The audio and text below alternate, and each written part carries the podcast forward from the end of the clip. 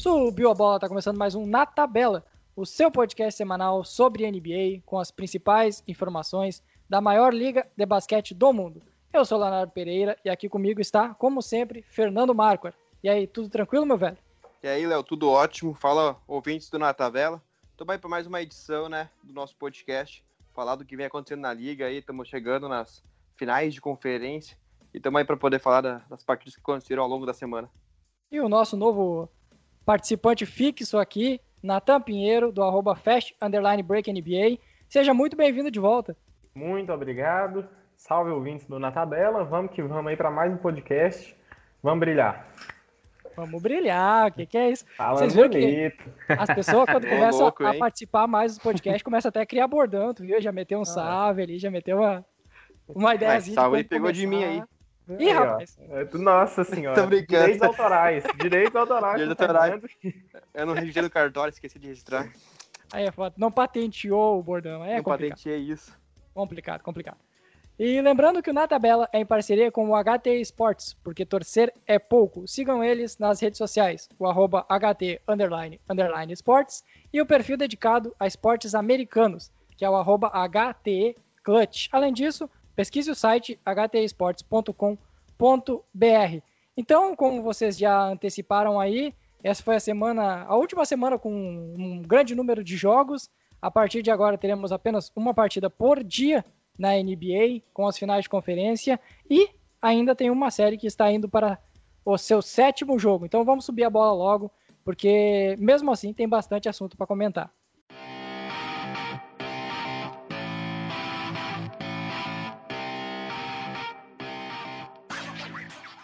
Bom, o primeiro assunto e a, a série que acabou de ser encerrada foi Houston Rockets e Los Angeles Lakers.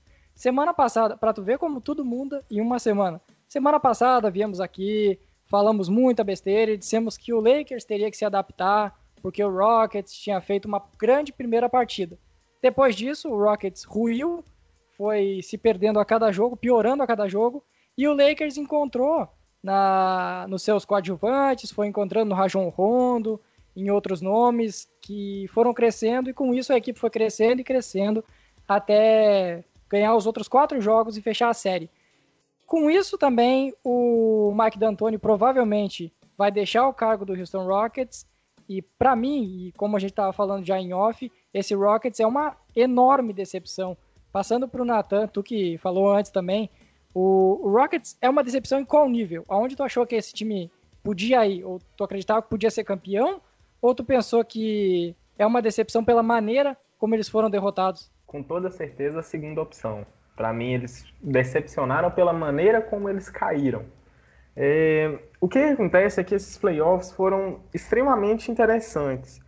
É, vamos lá, do primeiro até o oitavo, de todos os classificados, eu acredito que somente o, o meu próprio time e o Denver Nuggets eram os dois, o meu time é o Oklahoma City Thunder, e o Denver Nuggets eram os times assim que mais seria o azarão. Só chegaria numa final, no eventual final de conferência se os astros se aliassem e tudo desse certo. Porém, não foi assim que bem aconteceu. E os outros seis times, todos tinham total capacidade de fazerem as finais da NBA na minha concepção. Foi um ano extremamente incerto, não tinha como. E Utah Jazz, tu acreditava, ou Nathan? O Portland Trail Blazers, sem elenco? O Portland Trail, Blazers, Portland Trail Blazers, para mim, tinha capacidade sim.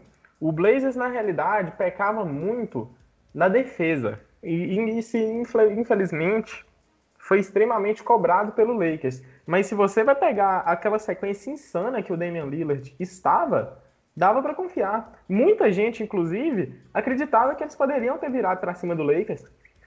E quando eles venceram a partida, foi uma série que foi decidida em cinco jogos. Pelo menos na minha timeline, a galera partiu para cima da, da, da, torcida do Lakers já cobrando já. é assim, né? Vai pegar contender, é assim. É, a questão do Jazz. O Jazz é uma equipe muito organizada, tem um treinamento muito bom, inclusive foram algozes do Thunder na temporada em que tivemos o Russell Westbrook e o Paul George no elenco. E o Jazz ele teve uma crescente muito grande com Donovan Mitchell. Acredito que realmente assim possa ter sido o azarão, porém o Blazers para mim poderia ter sim essa capacidade de fazer as finais da NBA, principalmente pela fase magnífica que o Damian Lillard estava passando. E voltando aqui ao ponto principal, né, que foi a série, o Rockets começou a ficar muito decepcionante, ficaram com a cabeça na lua, simplesmente tinham partidas boas, com 40% de aproveitamento na linha de três pontos, mesmo que o volume de três pontos tenha é, diminuído de jogo para jogo.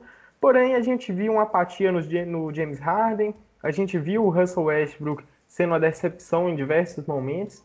É duro falar isso, porque ele é meu jogador favorito, mas falhou muito, infelizmente. E no final das contas, ainda teve a situação extra-quadra do Daniel House Jr., que em contrapartida, eu não. É, para quem é que não sabe, o Daniel House Jr. ele foi expulso da bolha, ele foi suspenso da bolha, depois deixou a bolha após uma investigação de que é, tinha mulheres frequentando o quarto dele. E isso aí quebrava as regras da bolha. Ele foi, ele foi afastado de duas partidas e foi evidente a frustração que os jogadores do Rockets sentiram ao desempenhar tanto trabalho, sacrificar tanto pelo time e o jogador simplesmente não conseguir conter as vontades dele. Isso aí custou caro, custou caro no psicológico. E isso aí foi abatendo, foi abatendo, foi abatendo, e aí o Lakers pa pa passou o trator, passou por cima. E na minha opinião, talvez até mesmo o Oklahoma City Thunder teria dado mais trabalho ao Lakers do que o Rockets. Vou dar a polêmica clubista aqui. Ah, interessante análise. Fernando, o quanto dessa eliminação tem culpa do James Harden, o quanto é culpa do Small Ball e o quanto é culpa do D'Antoni?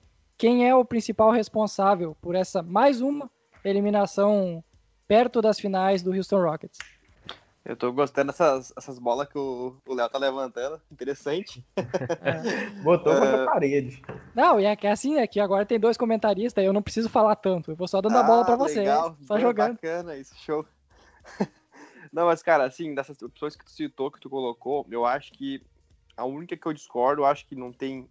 Não se passa a eliminação, uh, a culpa dele é o James Harden. Eu acho que a gente pôde ver o Harden ele dando o seu melhor, né? Fazendo o máximo possível, mas a gente via que não tinha, ele não conseguia, não, não, não, passava por ele essa classificação. Uh, por exemplo, o Russell Westbrook, como gente, o, o Nathan falou ali, Uh, se ele fizesse o simples, cara, que é o que ele tem que fazer, uh, infiltrações, uh, jogando de forma agressiva ainda a sexta, sabe? Uh, não perdendo a cabeça alguns momentos bobos, né? Como ele acabou discutindo com. Quem é que era que ele discutiu, que era do, do Lakers? O, o, irmão, o irmão, do Rondo? Do, do O irmão do Rondo, isso, é. Pois é, cara, momentos como esse, tipo, onde o, o foco deveria ser o principal, né? Nos playoffs, ele perder a cabeça com o irmão do, do Rondo, cara. Não tem cabimento isso, sabe? E os demais coadjuvantes da equipe do Houston Rockets também uh, foram ao longo da série caindo de rendimento também, né? Então acho que isso acabou impactando muito pro time. E sim, o Mike D'Antoni também acho que tem uma, uma boa parcela da culpa, porque ele acabou não encontrando nenhuma solução né, para a equipe do Houston. E, e, e também, é, vendo lá, lá contrário também, eu acho que tem méritos do Lakers também nessa, nessa classificação do Lakers e né, desclassificação do Rockets, porque a, a, equipe também se encontrou ao longo da série, sabe? Uh, os coadjuvantes, por exemplo, uh, do lado do Lakers, cresceram de rendimento, por exemplo, nesse jogo, uh, nesse sexto jogo, acho que era né, o quinto jogo. Não, foi o quinto jogo, né? A série fechou em 4x1. No quinto jogo, por exemplo, o Danny Green fez a maior partida dele nos playoffs até agora, né? Contribuiu bastante com, com bola de três. Vem bem. O Caruso do banco sempre, sempre vem bem, na verdade, né? Eu acho que é um jogador sempre que consegue... é exagero. Ah, eu digo bem, não digo um jogador assim que né, que, toma a, o brilho da partida para cima, sempre consegue contribuir de alguma forma do banco, eu acho, sabe? O Rondo, né, ativou o modo playoffs, né, uh, então acho que aqueles críticos que, que, que falavam mal do, do Rondo, que não deveria estar na rotação do Lakers, criticavam o Frank Vogel por colocar ele em quadra, né, agora estão tendo que semana engolir. passada, né? na verdade, cara, eu fui muito na onda de quem, quem falava isso, sabe? Porque eu sempre acreditei no Rondo, sempre tinha esperança que ele pudesse né, desempenhar um papel para a equipe nos playoffs. Né? Só que daí ele veio muito mal mesmo no primeiro jogo dele pós-lesão e eu acabei indo na onda da, da, da, TL no Twitter, né, cara? A gente viu os comentários, acabei indo na onda. Mas enfim, o Rondo provou o seu valor, conseguiu ajudar bastante, né, principalmente nos jogos ali 13 e 4, que a série estava ainda uh, parelho, né, não estava decidida ainda. Ele foi fundamental, com quase acho que double-double, fez uma partida também, se eu não me engano. Né, teve um jogo que ele quase fez quase 20 pontos também. Enfim, né, o Mark Morris, que um jogador que, né, a princípio não, te, não tinha tanto valor dentro da equipe, mas que foi fundamental na marcação e no perímetro também, né, desafogando a equipe com bola de três. Enfim, eu acho que também tem um bastante mérito da equipe do Lakers. Essa equipe do Lakers, se ela tiver um, um cara, um, dois caras que conseguem ajudar, né, o LeBron e o Anthony Davis, ela vai ter sucesso, sabe? Porque só esses dois jogadores já uh, praticamente faz mais que metade dos pontos, né? tem participação em mais da metade dos pontos da equipe do Lakers. Se tiver mais alguém, mais algum coadjuvante, né, para estar tá lá ajudando no apoio, eu acho que essa equipe do Lakers tem tudo para, né, ir sagar campeã da temporada, na minha opinião. Até pela irregularidade dos concorrentes, né? Principalmente do Los Angeles Clippers. Já vamos falar mais tarde. Ô Nathan, esse é o fim da linha pro small ball? Acabou o small ball do Rockets? Ou tu acredita que mesmo que o D'Antoni seja se não seja demitido, se acabe o contrato do D'Antoni e ele não fique no Rockets, ainda vai tentar essa ideologia do small ball ou pro ano que vem mudar tudo e tem que buscar um pivô? É, eu acredito que eles irão sim atrás de um pivô, é, principalmente porque o James Harden funciona melhor com um pivô em quadra. É, e outra coisa, eu gosto muito do Houston Rockets porque eles funcionam como uma cobaia para os outros times da NBA. Quando o Rockets propõe a fazer uma tática tão extremista quanto é o small ball, eles estão sendo basicamente um teste para as outras equipes. Se der sucesso, as outras equipes vão tentar implementar o small ball. Mas se der o fracasso, as equipes vão ficar com o pé atrás para implementar, porém, ao mesmo tempo, vão tirar muitas coisas positivas dali e vão começar a questionar, por exemplo, o real valor de um pivô, de um big man que não faça é, muito em quadra, aquele pivôzão clássico vai sendo cada vez mais Steven questionado. E... e Steven Adams? Então, é... é difícil. E, assim, eu particularmente, eu gostei bastante de ver a experiência não sendo no meu time, entendeu? Porque o small ele é, é, é, ele é uma tática muito interessante. Eu gosto de ver os times tentando, tentando várias e várias jogadas diferentes. Acho super legal, porém o small ball exige tanto do jogador, tanto do jogador. E a parada da quarentena do, em relação à pandemia do coronavírus acabou que deu uma descansada nos jogadores do Rockets. Mas mesmo assim eles não conseguiram manter o mesmo nível físico que exige esse tipo de jogo. E quando é que, é o seu jogo não consegue ter efetividade, as derrotas vão vir e vir. Então, assim, eu acho que eles vão atrás sim de um pivô. É, particularmente como torcedor do Oklahoma City Thunder, eu torço muito para esse time implodir logo, que aí as piques boas vêm todas para a gente. Então tá ótimo, a gente tem umas três piques deles, se eu não estou enganado. Porém, eu acredito que eles ainda sim irão manter o projeto James Harden e acredito que irão também manter o Russell Westbrook e diante disso, eles vão dar uma mudada na sua cara de acordo com o treinador que eles selecionarem. Infelizmente, a gente ainda não tem nenhuma notícia de quem seria esse treinador. Falou-se em Jeff Van Gundy, que atualmente é, é analista da ESPN americana, já foi treinador também. Mas o, o, aproveitando o teu gancho aí de falar do OKC e, e citar, citamos Steven Adams, citamos as piques, o Oklahoma City Thunder nessa semana também teve o contrato encerrado com o seu treinador, um dos melhores da temporada, o Billy Donovan, mas que os torcedores têm muitas críticas para ele. E como tu é torcedor do Thunder, eu quero saber, eu fiquei realmente na dúvida, porque para quem não acompanha a fundo, tanto eu quanto o Fernando, ficou com a impressão que o Billy Donovan teve uma grande temporada, uma excelente temporada e que mereceria uma renovação.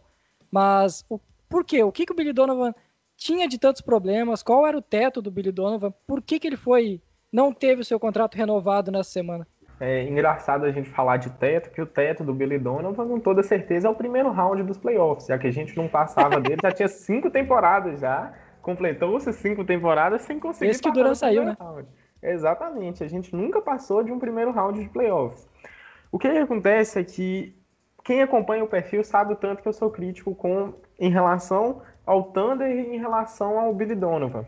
Na realidade, o Billy Donovan é um treinador bom para a temporada regular. Se o seu time quer ir aos playoffs, o Billy Donovan com toda certeza vai ajudar. Ajudar. Tem gente que pensa que o Billy Donovan vai colocar o time lá no topo. De maneira alguma, o Billy Donovan, nesse todo tempo que ele trabalhou no Oklahoma City Thunder, a gente nunca teve um time que não tivesse um All-Star jogando. A gente teve Russell Westbrook, teve Russell Westbrook, Carmelo Anthony e Paul George, Russell Westbrook com Paul George, e esse ano a gente teve aí o Chris Paul. Então, basicamente, é, ele nunca jogou sem All-Star aqui em Oklahoma. Aqui, né? Aqui tô lá nos Estados Unidos. Opa! Internacional, é, em Oklahoma. Internacional. Em Oklahoma. Então, basicamente, ele é um treinador muito interessante do ponto de vista defensivo. Ele montou sistemas defensivos muito bons. É, quando teve o Paul George, o Russell Westbrook é, e o André Robertson em quadra, fazendo uma rotação na temporada 18-19, a gente chegou a ter uma rotação, uma das mais efetivas da NBA em quesito de defesa. É, nessa temporada a gente teve uma das melhores defesas de perímetro da liga, top 5, se eu não estou enganado. Porém, ele não consegue desenvolver jogadores e existe uma ilusão em cima do Billy Donovan quando se fala em desenvolver jogadores, porque ele é um treinador que veio da NCAA, ou seja, ele veio de um projeto jovem. Porém, ele nunca desenvolveu um grande jogador por aqui a não ser no ponto de vista defensivo. No mais, ele comete muitos erros pela própria ignorância e nos playoffs isso é cobrado. Demorou muito para tomar ajustes durante a série contra o Houston Rockets. O Rockets abriu uma, abria largas vantagens e a gente continuava jogando da mesma forma. Isso é uma decepção. A insistência em Steven Adams, a montagem do elenco e, na realidade, Léo, de certa forma, é, o time tinha interesse sim na renovação e foi oferecido, antes da, antes da bolha da NBA, foi oferecido dois anos de contrato para ele, porém, já o Sam Prest já tinha avisado que o Thunder iria para o rebuild na temporada seguinte. Só não sabia como seria esse rebuild, se seria um rebuild competitivo ou então seria tancar. O Billy Donovan recusou essa oferta, eles sentaram para conversar na semana passada também, e também não chegaram a nenhum consenso, foi um término de relação muito positivo. É, Para vocês terem uma noção, segundo os insiders, foi tudo resolvido na base da cerveja. Eles sentaram, tomaram cerveja e ficaram lembrando dos Eita. tempos. Então, foi tudo terminado numa boa. E, particularmente. Se for, se for relembrando os bons tempos, essa reunião levou menos de uma hora, então. Dois minutos. Foi rápido. Foi só um copinho só, gente. Um copinho só. Nem lembra ficar bêbado. e então, assim, o Billy Donovan, no final das contas, ele é só o primeiro passo daquilo que o Oklahoma tem que fazer. Eu pretendo falar disso aqui mais na off-season, para a gente não tomar tanto tempo, sobre o problema estrutural que o Oklahoma City Thunder tem na montagem do elenco. E isso passa na mão do Sam Prest, passa na mão dos próprios jogadores, passa na mão do Billy Donovan. Porém, isso aqui é muito mai maior do que o tempo nos permite. Então, por fim, eu fiquei muito feliz. É, já vou deixar registrado que eu torço muito para que a Becky Raymond, que é assistente técnica do Greg Popovich no Santo Antonio Spurs, torço muito para que ela venha treinar a equipe a gente merece um treinador bem moderno, um treinador que esteja alinhado com a realidade atual da liga. Ok, ok, ok. Então já são dois podcasts guardados para off-season. Esse, sobre analisar essas equipes, tipo o Rockets, o Thunder, e tem a cultura do tanque, que foi uma discussão muito interna aqui nossa, mas que vai, vai rolar também, vai ser uma, Não, não um vai, dos cara. episódios Me recusa a discutir. Não, Não, tem vai discussão, discutir. um bagulho polêmico. Vai ser polêmico, eu quero ver, eu quero ver qual vai ser, qual vai ser os pontos dos dois lados. Mas então, vamos passar para o próximo assunto aqui, porque já tomamos um tempinho nessa análise. O Los Angeles Clippers conseguiu a proeza, porque eu chamo isso de proeza, de levar o jogo contra o Denver Nuggets para sete partidas. Uma série que estava na mão do Los Angeles Clippers, por diversas vezes podia ter encerrado, podia ter encerrado na partida de número 5, na 6. Muitas vezes esse jogo já foi dado como. Essa série já foi dada como acabada, mas o Clippers faz alguma maneira, se esforça para perder a partida. Até tem elogios ao Denver Nuggets pela resiliência, por nunca desistir das partidas, mas vamos falar a verdade. Essa, esse jogo 7 só existe por causa da irregularidade e da completa preguiça que envolve o Los Angeles Clippers? Cara, realmente eu acho que o principal culpado de tudo isso, de ter um jogo 7 nessa série, é de fato o Clippers. O Léo dizia, batia naquela tônica, eu lembro antes de começar os playoffs, que acreditava que a equipe do Clippers realmente nos playoffs a coisa ia mudar, né? Toda essa regularidade que ela tinha uh, durante a temporada regular, né? Uh, ia acabar desaparecendo nos playoffs. A equipe de fato ia engrenar e Achou sair errado, otário. ser campeão. Era o palpite do, do nosso querido âncora, né, Léo? Mas, cara, não que não possa acontecer, né? Porque tá indo na briga, né? Se vencer jogo 7, depois vencer a final de conferência e a final da NBA, pode ser campeão. Mas do jeito que vem acontecendo a coisa, tá difícil. A gente vê que, né, uh, todo o favoritismo que a equipe tinha, pelo fato de ter um, um, bom time, né? Contar com uns bons coadjuvantes, bons jogadores que possam vir ajudando, além do Kawhi e do Paul George, acabou uh, não uh, caindo na prática, né? Porque na prática a gente viu que por exemplo, no, no jogo 5, se eu não me engano, né, entre Clippers e Nuggets, o banco do, do Clippers foi muito mal, né, cara? O Low Williams fez apenas 4 pontos e o Harrell fez apenas 6, sabe? Enquanto... Os dois estão bem mal na série. Exatamente. Jogadores que são eleitos sexto homem, né, nas últimas duas, três temporadas, eu acho, né? Roubaram o Shiroda. Pois é. Uh, acabaram indo muito mal, né, cara? Não justificaram o título que eles acabaram recebendo. Mas em contrapartida também estamos vendo o coadjuvante lá da equipe do Nuggets indo muito bem, né? Como é o caso do Michael Porter Jr., né? Que apesar de que no jogo anterior, não nesse sexto jogo, do quinto jogo, ele estava zerado na partida, mas no final ele acabou assumindo a responsabilidade, né? E ajudou, foi fundamental para a equipe do Nuggets conseguir forçar um sexto jogo, né? Então, cara, essa irregularidade que a equipe do Clippers vem tendo nas partidas, isso mostra, uh, eu não sei se isso é culpa do Doc Rivers, né? Tem que acabar uh, entrando numa outra análise, né? Se tem a ver com o trabalho que ele vem fazendo né, na, na equipe do Clippers, ou se isso parte realmente dos jogadores que acham que a partida ganha e simplesmente se desligam dentro de quadra, né? Tipo, o que, que realmente está acontecendo com a equipe do Clippers, porque talento todo mundo sabe que a equipe tem, né? Tem capacidade de chegar longe na, na temporada. Só que essas, esses momentos de desligamento em quadra aí que a equipe vem tendo acabam prejudicando muito e, consequentemente, por exemplo, um jogo, uma série que podia estar tá acabado já, tá tendo um sétimo jogo graças à incompetência da equipe, né, dentro de quadra. Eu acho que passa pelos dois pontos, porque o o Doc Rivers ele tem problemas para ajustar a equipe e ele rapidamente o Malone consegue uh, melhorar o seu time enquanto o Doc Rivers segue estagnado, segue focando só no basicamente no Paul George, no Paul George não, no Kawhi Leonard da sua equipe. Mas outra coisa que eu vou passar para o Nathan já, eu acho que a gente superestimou esse elenco do Clippers, porque durante a temporada regular e no ano passado, esse time foi muito bem esses jogadores foram destaques antes de ter o Kawhi e o Paul George. Só que nesse ano nunca tiveram todo esse destaque. O Lou Williams teve, ok, as médias deles são impressionantes, tanto do Lou Williams quanto do Montrezl Harrell, mas eles nunca foram decisivos, por exemplo. Em nenhum momento a bola final caiu na mão de um dos dois. Em nenhum momento na jogada decisiva aparecia um dos dois para ser decisivo. E outros nomes, como mas não precisa, né, Se tu tem Kawhi e Paul George na lei, não eu precisa sei, bola, né? Vai, eu sei disso, mas, por exemplo, nos quartos finais, praticamente no último, no último quarto das partidas, eles quase não, não eram, não apareciam no jogo. Aí outros jogadores que também podiam ser destaques, o Shemet, o Marcus Morris, o Zubat, o Patrick Beverly, o Jamichael Green, jogadores que a gente achava que eles podiam agregar muito, se notou que, tirando um ou outro, uma partida ou outra, são jogadores completamente comuns. O Beverly, ele é mais de irritar o adversário do que fazer qualquer outra coisa. O, os outros nomes que eu citei ficam reduzidos à bola de três, tirando o Zubat, que é um pivô mais, mais raiz, e não fazem nada além disso. Eu acho que a gente também superestimou um pouco esse elenco do Clippers não é tudo isso. Olha, eu vou te falar uma coisa. Superestimei, mas no papel. É, por causa do seguinte, quando é que, é que você vê o papel mesmo, assim, quando é que você para e você olha os nomes, você vai ficar muito empolgado. É um elenco com muita profundidade.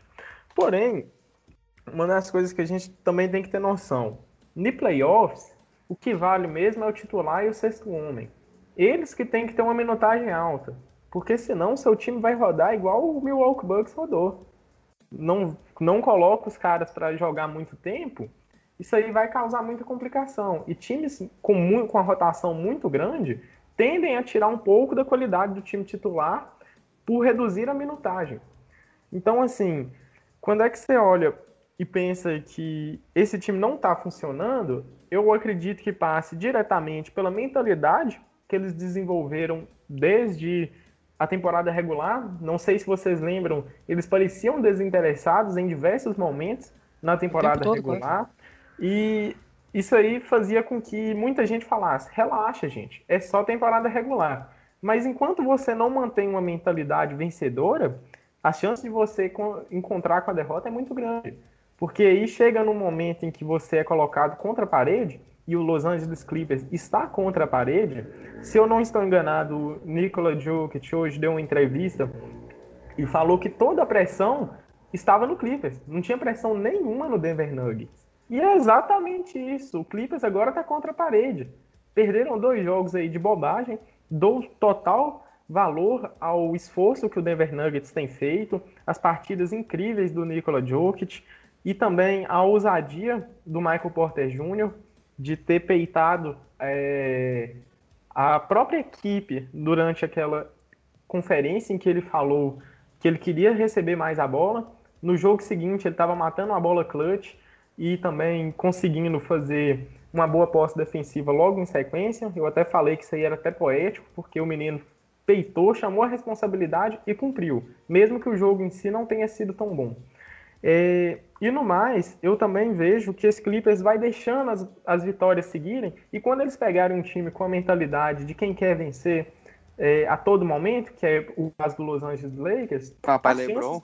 é, o Lebron tá, já tá pilhadaço já e pilhado e descansado também, vale frisar, né? Porque enquanto o Clippers vai cedendo sete jogos, Verdade. o Lakers está podendo jogar golfe lá no, lá no resort, está podendo descansar bastante. LeBron acompanhando uma... a NFL hoje, acompanhando é. a sua que o Browns levou. Pois é, e assim, o Clippers precisa de acordar logo para a vida. Se eles vencerem esse jogo 7, eu acredito que eles vão ficar bem bem alerta, porque eles foram finalmente colocados contra a parede eles não podem falhar mais. Se eles falharem, eles vão ser o cavalo paraguaio, vão ser uma decepção por completo. Um pouquinho que a gente tem que comentar, eu acho que não pode passar em branco. Ah, temos que falar do Michael Porter Jr. Eu sei que tu já, já abordou um pouquinho aí, mas o que é a confiança desse guri que fala muita besteira fora de quadra, fala muito coisas que ele não precisa comentar, fala de vacina, fala de de sei lá o que mais, fala que não que acredita muito na religião, fala que não sei mais o que. Ele fala muita besteira fora de quadra, mas ele resolve dentro de quadra. Ele estava numa partida horrorosa no jogo 5, não tinha tido nenhum ponto. E aí no final da partida ele decide no ataque e na defesa, que é uma das grandes fragilidades do Michael Porter. Para mim, o que transforma um jogador em algo que um jovem em, em um potencial jogador de de All-Star, de, de futuro na liga, é a confiança. Assim como eu digo que o Tyler Hero vai ter muito futuro na liga, porque ele é extremamente confiante e ele não se abala facilmente, o mesmo vale para o Michael Porter. O Michael Porter, ele provavelmente vai evoluir o jogo dele para a próxima temporada apenas porque ele se cobra e ele acredita que ele joga muito bem. Então ele vai tentar melhorar. Eu acho que é isso que falta para alguns atletas. Essa mentalidade vencedora e confiante que o Michael Porter tem, falta em diversos jogadores do Clippers, por exemplo, que acho que vão ganhar ao natural as partidas. E eu concordo plenamente com sua visão, e principalmente com o exemplo do Tyler Hero. Eu, eu vejo o Tyler Hero pegando a bola no último quarto lá e arremessando sem medo algum. Se errar, beleza, vamos cobrar, vamos acertar na próxima. E se acerta, mantém o foco, não acha que ganhou, então que só porque fez um highlight, que ele já tá com, já tá com a vida feita. Assim, eu gosto muito dessa mentalidade. Eu vi que muita gente criticou muito o Michael Porter Jr. por causa dessa entrevista, mas eu gosto de ver que ele não se abalou nem mesmo com essas críticas e fez valer aquilo que ele tinha se cobrado. Eu gosto muito disso e vejo e concordo plenamente com o ponto do Léo de que é assim que os jogadores vão dando o próximo passo, é na base da confiança. Também acho que é um jogador que tem muito talento e que só pelo fato de se cobrar, automaticamente ele vai evoluir, né? Junto com o talento que ele tem ao longo dos anos, né, cara? Então tem tudo para ser assim um grande jogador, né, daqui a uns anos e, e confirmar o que a gente espera dele. É, o Porter era pra ter sido escolha de top 3 do draft. Se É, não fosse, se não fosse a, a lesão grave. É, se não fosse a Exato. lesão grave que ele teve, ele estaria no top 3 e provavelmente não teria sobrado pro Denver Nuggets, que novamente fez uma aposta e foi muito acertado nessa aposta. Inclusive, o Clippers Ano podia... que vem é Bol É, o Bol é outro Vamos exemplo. tá falando do Bol O próprio Nikola Jokic é um desses casos que, apesar de toda a qualidade que ele tinha quando ele foi draftado, ele ainda era um jogador pesado, um jogador que o físico dele era, era fora do comum, fora do padrão para a liga. Então o Denver Nuggets, ele tem o costume de apostar nesses jogadores. E ultimamente anda dando certo. Bom, para encerrar esse podcast aqui, vamos falar da única semifinal, semifinal. A única final de conferência que já está garantida, Boston Celtics contra Miami Heat, a final de conferência da Conferência Leste, obviamente, final de conferência da conferência é bom. Ah, olha, lembra que eu falei que seria Toronto Raptors e Celtics? O Raptors demonstrou que não tinha banco, porque foi diminuindo a rotação e não conseguiu ah, usufruir do seu banco, enquanto o, o Boston Celtics foi criando, foi melhorando, melhorando, melhorando, e agora vai encontrar um, um matchup de times parecidos, eu diria, com estilos parecidos, bons treinadores, sem um pivô dominante. Eu vejo o Heat e o Celtics como uma série muito equilibrada, porque são times bem parecidos, apesar que o Celtics tem vantagem por ter grandes estrelas, né? Dá para se dizer assim, Kemba, Tatum e, e Brown são melhores que o trio que seria Banadebaio, Jimmy Butler e não sei, Tyler Hero, Duncan Olha Robinson, Dragic. Não, não é vacina, mas é real. Eu, eu até, se, se fosse para escolher alguém para enfrentar, eu preferia o Raptors, porque eu vi que o Raptors tinha fragilidades. O Raptors dependia do Siakam, por exemplo. E depender do Siakam demonstrou que não é algo muito positivo. Enquanto no Celtics eu via mais esse essa vários jogadores podendo decidir. Eu acho o Celtics Tá, mais Léo, completo. Deixa eu te propor um negócio, então, já que antes tu, né, ah, questionou a gente, agora eu vou te questionar algo também. Lembra que tu Opa, falou no início da série... pois é. Lembra que no início da série, entre, entre Heat e Bucks, tu citou, né, que o matchup do, do Bucks era favorável ao Heat pelo fato de contar com um grande jogador que centralizaria né, as jogadas nele e, consequentemente, daria errado para a equipe do Bucks. Não seria o mesmo caso da, do Celtics, que conta com o Jason Tatum, que provavelmente vai ser o cara que vai né, uh, tomar conta da bola nos minutos finais ou momentos decisivos da partida. Não seria uma boa estratégia, mas seria mais fácil para o Heat anular o Celtics também? Não, mas é que aí é diferente. O Tatum é um jogador muito mais completo do que é o Yannis. O Yannis é muito mais potência física Ah, do que, do que qualidade técnica. Se tu pagar os arremessos que nem tava pagando pro Yannis, pagar pro Tatum, a bola vai cair. Sim, sim. Uma hora ou outra a bola vai cair, o arremesso de três. E o Tatum é muito mais habilidoso. Entendi. E eu vejo, por exemplo, no que era o, o Milwaukee Bucks, onde tinha o Chris Middleton como segundo jogador, eu vejo no, no Celtics um Jalen Brown, um Kemba Walker, jogadores que podem ser. Gordon Hayward vai voltar para a série também. É, ainda, né? ainda tem o Gordon Hayward que vai voltar, que é outro, apesar de não ter cumprido seu potencial, ele é um excelente jogador. A gente lembra Não, da, desafoga época, bastante. Da época de Utah Jazz lá. Mas então é isso que eu digo, tem muito mais potencial. São muito parecidos. O, o Boston Celtics e o Miami Heat são praticamente iguais nesse momento. Claro que o Celtics tem os, o- os potenciais jovens, os talentos jovens, mas o Heat também é um time muito equilibrado. Para mim vai ser uma série muito bonita taticamente, muito interessante de acompanhar, porque são duas equipes extremamente parecidas. Tá, e o momento, não, não leva em consideração o momento do Miami Heat melhor do, do Celtics, não pode ser um fator que desequilibre pro Miami. Ah, mas a- aí só a série vai responder, né? Porque Não, não, mas perguntando, né? Fala depois é fácil. Ah, pode ser, pode ser. Até o descanso pode ser uma, um fator nesses primeiros Ah, jogos. tem o descanso, exatamente, é. Outras ah, coisas. mim, pode Miami. Heat é favorito, Samurai. cara. Favorito, tu acha o Miami Heat favorito mesmo? Melhor técnico, né? Tem um. Tem o melhor. Equilibrados, lá, eu o diria. melhor dono da, da franquia também, né, cara? Que é um monstro, não tem, né? Então acho que tem, que- tem que ser levado em consideração também. Eu tô em dúvida Tem se que- tá sendo irônico ou se tá falando a que- verdade. N- Não, cara, eu tô indo de acordo com a tua tese, né, Léo?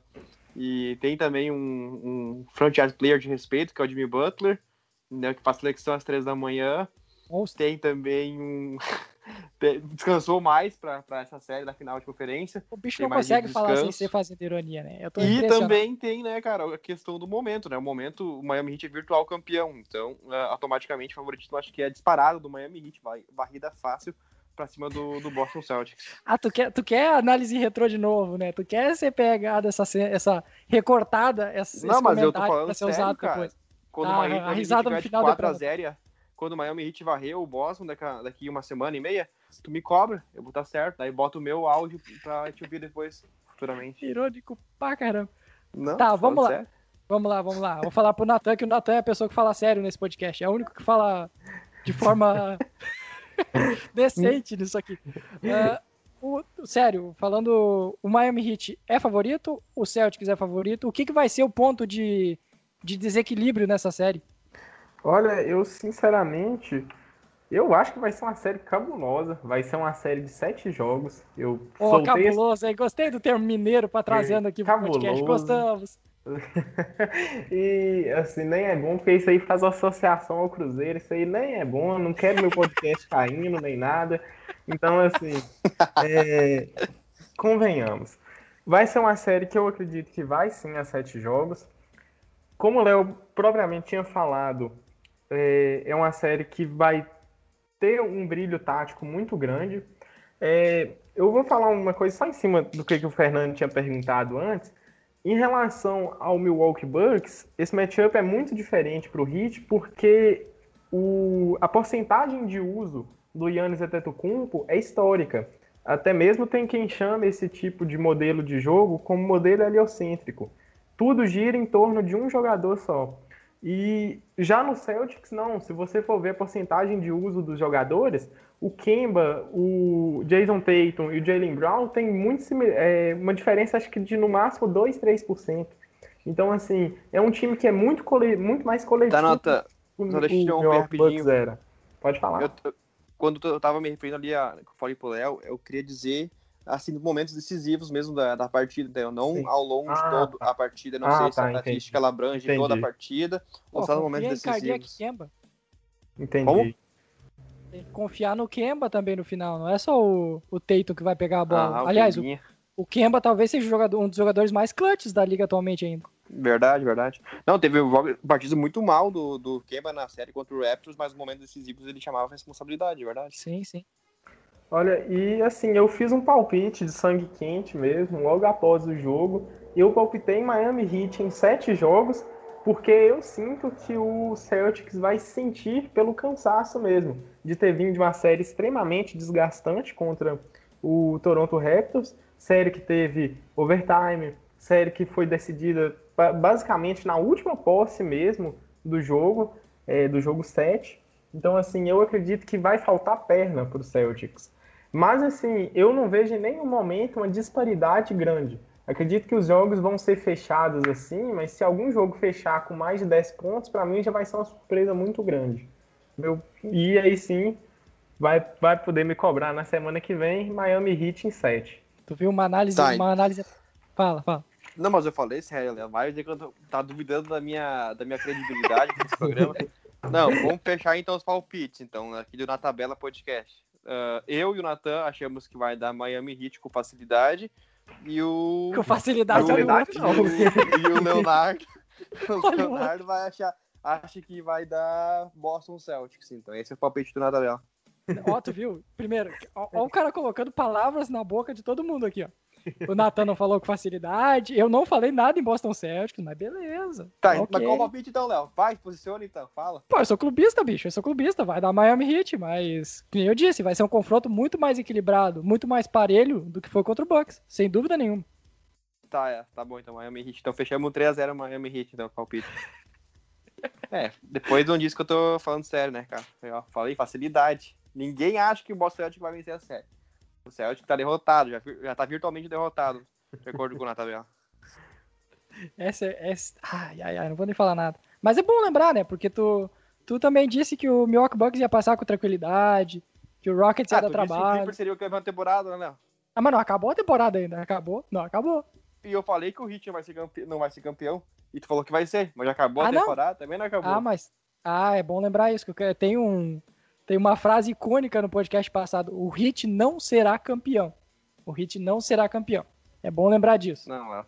O Hit pode até pro final da NBA, mas ser campeão, cara. Ai, ai, ai, ai. É, que, é complicado. Eu acho que quem passar do lado de lá vai ser campeão, não vai ter jeito. Mas Exato, olha. Nem se for o Boston, cara. Eu acho que, Ah, mas- sinceramente, sem, sem zoeira agora mesmo, tipo, independente de quem fosse, eu acho. A única chance mesmo, acho que a equipe que poderia brigar de igual para igual, acho que seria o Bucks mesmo, né? Mas como não tá mais já, né? Eu acho que não tem equipe que, do, leste que, poderia fazer concorrência frente ao. Tanto ao Clippers como ao, ao, ao Lakers, eu acho. Em questão de qualidade, claro, né? Porque o Clippers a gente viu que, né, dá esses apagão da, equipe durante, a partida que acaba ela mesma se prejudicando, né? Se auto-sabotando. Mas em questão de qualidade, eu acho que não tem nenhuma equipe do leste que consegue bater de frente com, com Lakers e Clippers. É, eu concordo contigo. Mas uma polêmica para encerrar essa edição. Dá para afirmar que as equipes do leste, as Toronto Raptors, Celtics e Miami Heat principalmente, são mais equilibradas do que Clippers e Lakers, por exemplo. Não tô, com- não tô comparando talento. Talento incomparável. O lado do oeste é bem mais forte. Mas dá para dizer que elas são tanto mais bem treinadas como mais equilibradas. Talvez que ah, variem menos, tenham mais, menos altos e baixos. Dá para afirmar isso?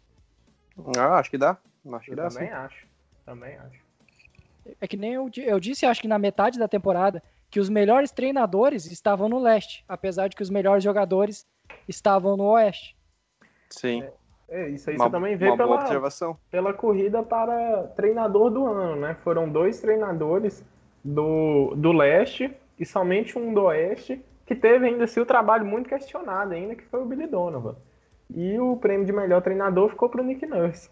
Sim, Eu, sim, eu, eu tô curioso, só pra dar uma breve observação, acho que futuramente a gente vai falar isso Breve. nos próximos podcasts, né? Na época de off-season, né, por exemplo, que é a questão do Brooklyn Nets, que é uma equipe que tem dois grandes jogadores, a gente não sabe como é que vai ser a volta do Duran, mas vamos supor que o Duran volte num nível bem próximo do que ele estava antes de se machucar, né? Vamos supor, né? São dois grandes jogadores, Kyrie Irving e Duran. Vamos ver como é que vai ter que ser esse encaixe agora com o Steve Nash, né, também. Mas, Ah, cara, é uma equipe. Pois é, é uma equipe que tem um, além de ter dois grandes jogadores, né, tem um elenco bom. A equipe ela pode tanto optar por permanecer como é que ela tá, que daí vai ter um, um elenco com bastante profundidade e duas grandes estrelas, ou ela pode trocar alguns jogadores ali, né, e conseguir buscar um ter- uma terceira estrela para a equipe e reforçar mim, ainda mais, sabe? Pra mim, essa terceira estrela já tá no elenco. Pra mim, o Caris LeVert vai ser a terceira estrela do time e vai chamar responsabilidade em alguns momentos nessa, nesse time do ano que vem. E ainda que vai ser, vai ser treinado pelo Nash, que eu tô bem curioso. Porque o Nash era um Pois dos é. jogadores, um dos mais inteligentes que eu já vi assistindo jogos antigos. Uh, para mim, ele era, um- junto com o Chris Paul, assim, um dos jogadores mais inteligentes que já passaram na NBA. Mas ser treinador é outra história, né? Tem, tem, tem jogadores que foram fizeram essa transição muito rápido, como o Steve Kerr, por exemplo, que nunca tinha treinado ninguém, pegou o Golden State Warriors e foi campeão logo na sequência. Eu não duvido que o Nash consiga fazer a mesma coisa, não. Pois é. Não, e vai ser bem interessante pra gente poder a- abordar né, durante a off-season, porque tem várias possibilidades, tem vários assuntos, várias pautas, né? Tem o Steve Nash chegando, como é que vai ser, né? A equipe Tem um. Tetocumpo aí, é, saindo aí. É, enfim, vai ter bastante coisa pra falar, mas esse Brooklyn Nets eu acho que vai, vai de cara logo quando acabar, assim, a temporada, a gente vai poder colocar já entre os favoritos da, da próxima temporada. Né? Pelo menos a Conferência Leste ele vai brigar pelo topo. Ah, eu tinha esquecido completamente do Brooklyn Nets nesse Exato. período. Cara, mas tem muitos times assim, tipo o Golden State Warriors tem tudo pra voltar muito forte. Vai vem. renascer também, né? Pois é. É, vai ser, vai ser bem interessante isso.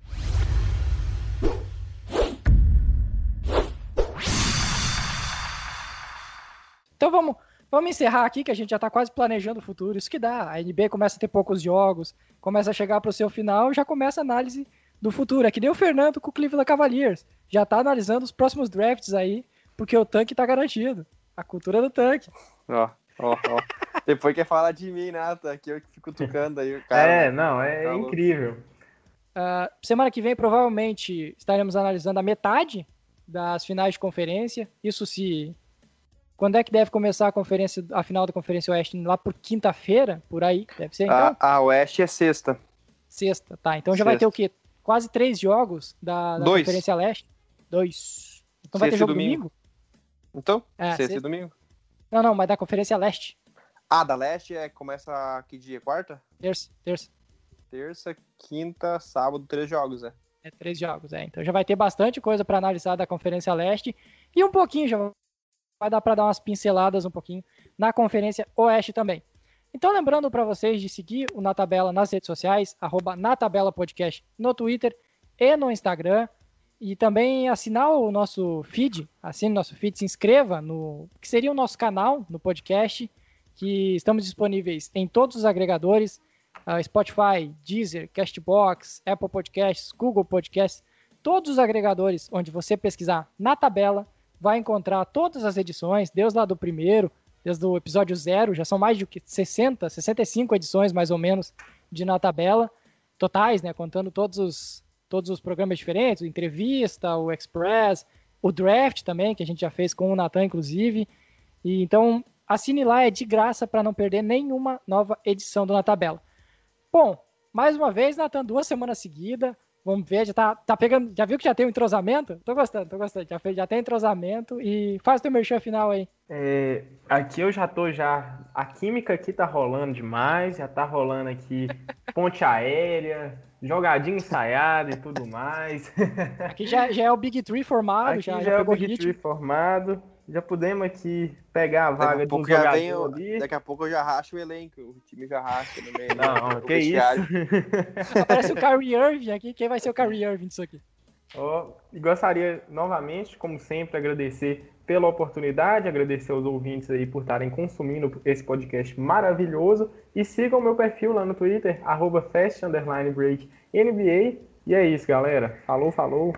Ô, Fernando, faz uma chamada pra galera pra a gente chegar em 2k de seguidores até o Mas final da temporada. Eu quero ver tu fazer. Cara. Eu não eu ia, acredito. Eu já ia fazer. Já tava aqui, aqui, aberto, fui conferir quantos seguidores a gente tava no perfil, né, no Twitter. Eu já ia fazer, enfim, né, chamar a galera para seguir o arroba na tabela podcast no Twitter. A gente tá beirando o 1.9, né, K no Twitter. Voltam apenas 10 seguidores para chegar nos 1.900, né, então na página. Então quem puder chegar, porque a nossa meta, né, até o final da, dos playoffs é chegar aos 2K, né, então tá chegando aí na final de conferência, já estamos beirando os 1.900, mais 100 seguidores a gente chega lá, né? Esperamos contar com o apoio de todos. Hashtag rumo aos 2K na tabela. Para quem não, se você conhece a gente apenas pelo podcast, indica o podcast e também por tabela, indique o nosso perfil lá no Twitter. Meu Deus do céu. Onde, tu viu? É, é um trocadilho maravilhoso.